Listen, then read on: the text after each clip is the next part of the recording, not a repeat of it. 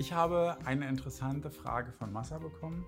Könntest du vielleicht mal ein Video dazu machen, in dem du erklärst, wann eine normale und wann eine Smart Display Kampagne im Vergleich Sinn machen würde? Da dachte ich, da kann ich jetzt hier einfach mal das Ding raushauen.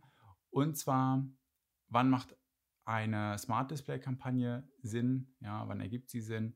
Und wann halt nicht, beziehungsweise wann eine ganz normale.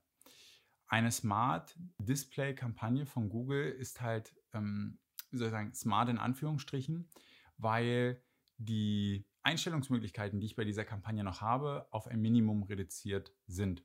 Ich weiß beispielsweise nicht, ob diese Kampagne hauptsächlich Remarketing durchführt oder nicht. Ich kriege äh, ganz, ganz schwer raus, auf welchen Seiten überhaupt meine Display-Ads angezeigt werden.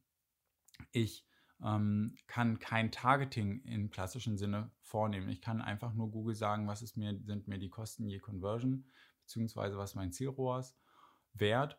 Und ich kann ähm, das Budget natürlich, logisch, ist ja Google, ähm, einrichten und ich kann das Creative vorgeben. Mehr nicht. Das sind natürlich die für den einen Vorteile, weil er ganz wenig nur machen muss, für den anderen die Nachteile. Google selber sagt, bei einer Smart Display Kampagne sollte ich vom Budget höher rangehen und auch von meinen Zielen. Die sollte ich nicht, also wenn vorher mein Ziel 50 Euro CPA war, dann wahrscheinlich eher so im fünffachen Bereich, vielleicht 200 Euro CPA. Und generell muss man natürlich wissen, wenn ich eine Display-Kampagne schalte, sagen wir mal für einen Anwalt, ja, einfach für einen, für einen Rechtsanwalt beispielsweise, dann muss ich wissen, ich kann nicht das gleiche Ziel, wie ich das bei Search habe, also Mandantengewinn, auch direkt bei Display verfolgen, sondern bei Display muss ich andere Ziele verfolgen. Da muss ich erstmal überhaupt ähm, verfolgen, dass die Menschen, die im Display-Netzwerk unterwegs sind, überhaupt wissen, wer ich bin. Ja, also da ist das Ziel nicht wirklich der Abschluss, sondern das ist eher Awareness. Da geht es vielleicht eher darüber, den User auf die Seite zu holen, mit Informationen zu beliefern. Das könnte zum Beispiel sein, ähm, ja, was könnte das sein? Ähm, Familienrecht oder sowas. Ja, das ist einfach, es gibt dort einen Anwalt, vielleicht in der Stadt direkt, der hat sich auf dieses Thema spezialisiert. Und da ist gleich der große Unterschied. Bei einer Smart Display Kampagne kann ich viele dieser Einstellungen genau für diesen Case nicht vorbereiten, ja, nicht vorbereiten. Ich kann also auch nicht sagen, es soll zum Beispiel nur in Hamburg Altona die Display-Ad ausgestellt werden, ausgespielt werden, weil dort sitzt der Anwalt. Das kann ich nur in einer normalen Display-Ad. Dann kann ich keine verschiedenen Ziele hinterlegen. Ja, ich könnte zum Beispiel sagen, der Fokus soll eher auf ähm, 30 Sekunden Seitenbesuch sein, weil ich das dann schon meiner Display-Ad als Erfolg sehe, als Conversion sehen könnte. Ich kann nicht sagen, okay, ich habe hier ähm, verschiedene Placements. Für die verschiedenen Placements möchte ich unterschiedliche ähm, äh, Creatives haben. Also ich könnte ja zum Beispiel also auf eltern.de oder auf irgendwelche themenrelevanten Seiten könnte ich unterschiedliche Anzeigen ähm, platzieren.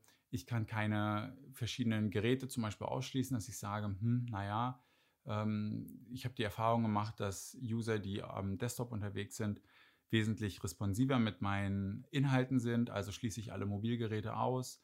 Diese ganzen Sachen kann ich halt bei Smart Display nicht machen. Also Smart Display, um das zusammenzufassen, ist halt gut für User, die wenig Arbeit mit ihren Display-Kampagnen haben wollen, denen das vielleicht zum Stück weit auch egal ist, was dort passiert, ja, die mal was ausprobieren wollen. Und manuelle Display-Kampagnen sind eher gut, wenn ich genau einen Plan habe, weiß, wo, wie ich targeten will, wen ich targeten will, wenn ich Einstellungen haben möchte, zum Beispiel im Alter, im Geschlecht und so weiter, im Endgerät dann ist eine normale Kampagne eigentlich gut und generell das Wichtigste, das ist für beide Kampagnen, ich muss halt ein anderes Ziel haben. Ja? Ich kann nicht den Abschluss, ich kann nicht den Verkauf, was auch immer direkt als Ziel haben, sondern ich muss ein softes Ziel vorgeben. Das ist letztendlich der große Unterschied. Wenn du auch Fragen hast, ja, dann lass sie mir zukommen, entweder per E-Mail, du kannst das Kontaktformular auf meiner Webseite cardosiebert.de slash Kontakt nehmen.